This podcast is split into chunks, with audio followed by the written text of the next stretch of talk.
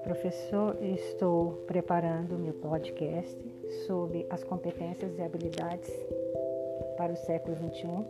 Eu me baseei num artigo postado em 27 de 2 de 2020, feito por Amanda Viegas, né, sobre o contexto educacional se transforma à medida que o mundo se modifica, mudanças no discurso e na prática da educação.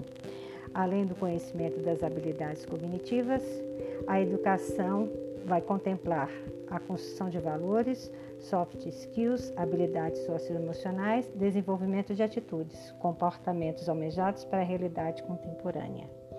Isso engloba educação para a cidadania global, que vê as dimensões social, política, cultural, econômica e ambiental.